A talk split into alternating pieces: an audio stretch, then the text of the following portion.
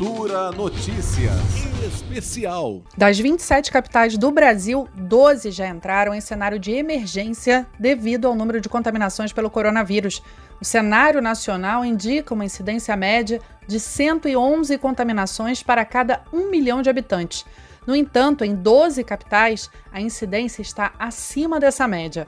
É o caso de Fortaleza, São Paulo, Manaus, Macapá, Florianópolis, Recife, São Luís, Rio de Janeiro, Vitória, Porto Alegre, Brasília e Boa Vista. Em outras seis capitais, a situação é de atenção: Curitiba, Natal, Rio Branco, Belo Horizonte, Salvador e Belém. As demais têm incidência de casos abaixo dessa média nacional. Se for considerado o índice de mortalidade por coronavírus, cinco estados Amazonas, São Paulo, Rio de Janeiro, Pernambuco e Ceará estão acima da média nacional, que é de seis óbitos para cada um milhão de habitantes. Nas redes sociais circulam vídeos de pessoas que visitam a emergência de hospitais e questionam o pouco movimento no local. Sobre isso, eu conversei com o Dr. Daniel Sabino, médico de família da Secretaria de Saúde do DF. Doutor, circulam nas redes vídeos de pessoas que visitam emergências de hospitais da região e onde se vê mais médicos, enfermeiros, vigilantes, enfim, mais pessoal de atendimento do que pacientes. Com isso, o argumento é que o coronavírus seria uma mentira ou que estaria superdimensionado. O que o senhor pode nos dizer sobre isso? É, eu, como médico, fico muito triste, até um pouco indignado em perceber como essa crise de epidemia do coronavírus uma crise que envolve muita tensão, é, muito sofrimento, muita dor de várias famílias, vem sendo utilizada para ainda dar continuidade a certas disputas eleitorais, ideológicas que, que não tiveram fim no Brasil desde as eleições de 2018. Eu acho que essas pessoas estão ainda muito influenciadas por essas lideranças e não conseguem ter o discernimento para perceber até que ponto as informações que recebem são corretas ou não.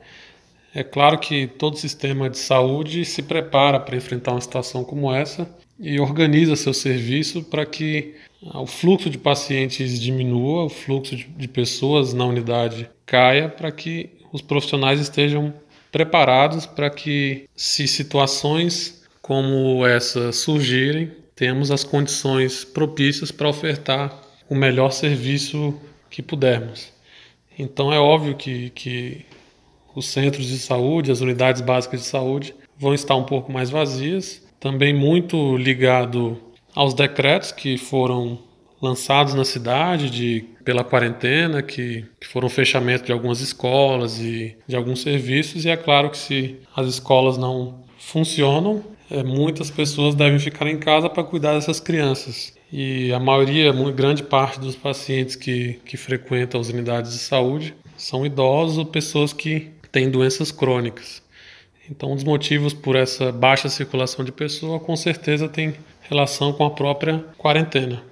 O médico Daniel Sabino ainda lembrou que a situação já é de tensão em pelo menos dois grandes hospitais de Brasília. Mas esse baixo fluxo de pessoas nas unidades não significa que a epidemia não exista ou que a pandemia não tenha chegado no Brasil. Pelo contrário, nós temos o, o Agarran, que é um hospital de referência para o coronavírus, que já tem sua capacidade bastante ocupada.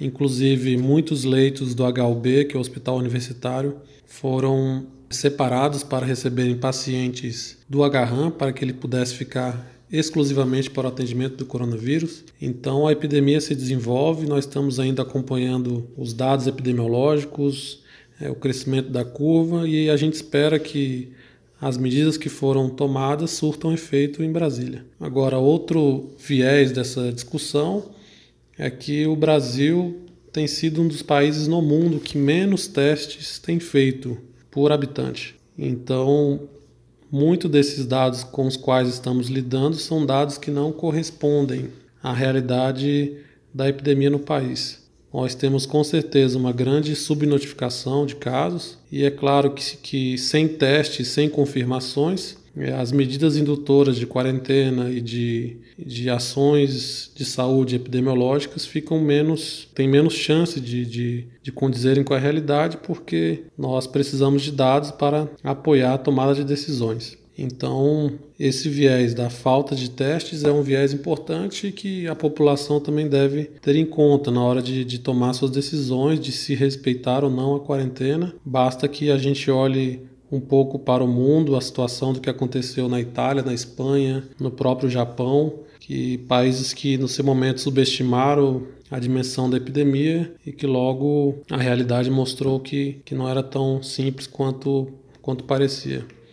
Eu espero que o Brasil e Brasília tenha a sabedoria para lidar com esse momento, que a gente tenha muita força, muita fé, mas que tomemos nossas decisões e as medidas necessárias baseadas no conhecimento científico que nós temos, sem cair nessa confusão de lidar com, com a epidemia e com a crise como se fosse uma disputa eleitoral ideológica. Não se trata disso, senão de situações que vamos acompanhar daqui para frente, como sempre. Epidemias sempre estiveram junto com a humanidade, principalmente essa humanidade que se urbanizou a uma velocidade muito alta. Então, nós teremos que aprender a lidar com essas circunstâncias com cada vez mais paciência, sabedoria, resiliência, sem perder a esperança e a fé. É por isso que eu torço.